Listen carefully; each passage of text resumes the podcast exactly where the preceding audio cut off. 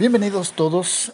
Gracias por escuchar Anota la Fecha, un podcast en el que hablamos de efemérides, celebraciones y fechas destacadas, que a veces pasan desapercibidas. Después de algunos intentos de prueba y error, esta es la primera emisión oficial del espacio que ofrece datos que posiblemente no cambiarán su vida, pero darán algo que hablar, que platicar, que comentar.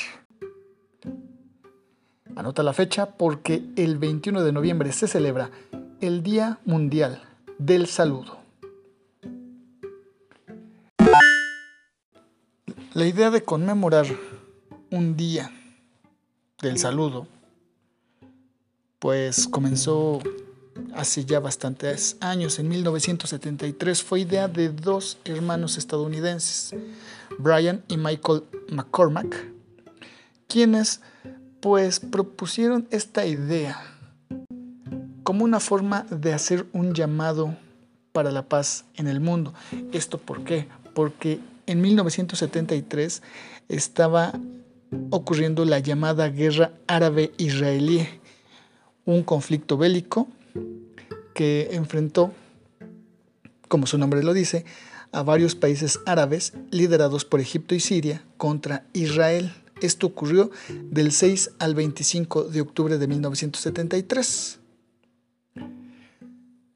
En este contexto, estos hermanos, Brian y Michael McCormack, se les ocurrió que toda que todo se les ocurrió que todo conflicto podría ser solucionado simple y sencillamente hablando.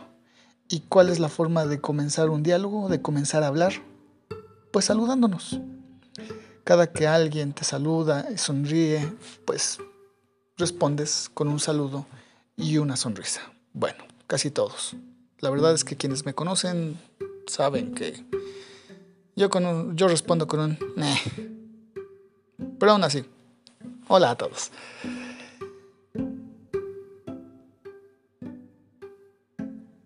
Como les comentaba, estos hermanos, Michael y Brian, eh, pensaron analizaron las cosas y concluyeron que si todas las naciones sostenían una relación cordial basada en el diálogo, pues se resolverían los desacuerdos y las disputas de una manera pacífica. Su idea los llevó a escribir más de mil cartas en siete lenguajes distintos que enviaron a los líderes de gobierno de todo el mundo. Esto para invitarlos a participar en el primer Día Mundial del Saludo. Eh, disculpen mi inglés, ellos lo llamaron World Hello Day. en ese momento, 15 países expresaron su apoyo a esta idea y de esta manera surgió una celebración que llega hasta nuestros días. Actualmente, el Día Mundial del Saludo es observado por personas en 180 países. En algunos tienen el apoyo de las autoridades, en otros es más un asunto civil en el que simple y sencillamente las personas pues se acuerdan que se celebra esta fecha y participan. Pero ¿cómo se participa? Muy sencillo. Pero al menos la propuesta era muy sencilla o es muy sencilla se debe saludar a por lo menos 10 personas desconocidas e incluso aprender a hacerlo en distintos idiomas.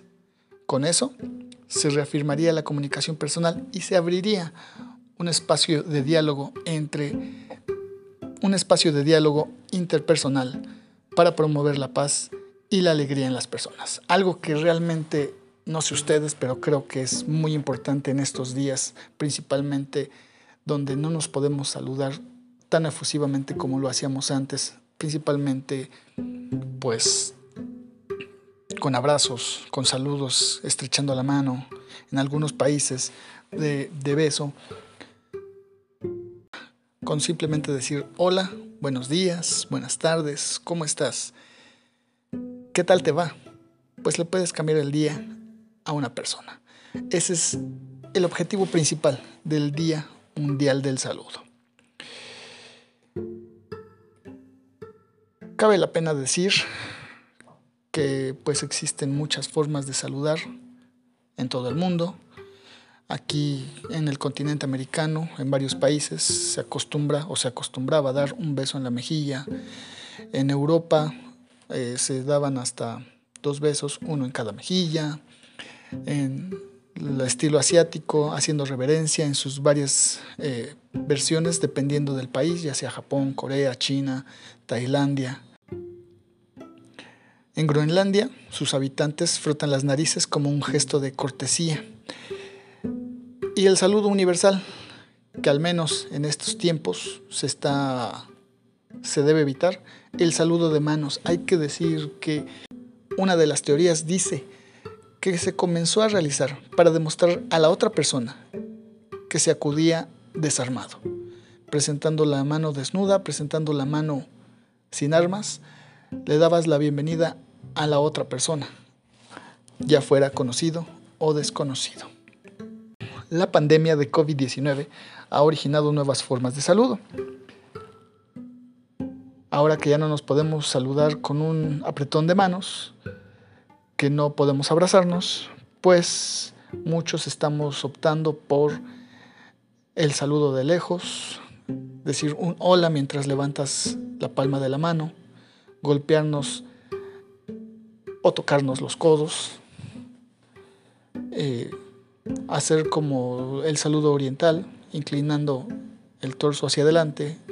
Hay quienes se saludan de forma militar,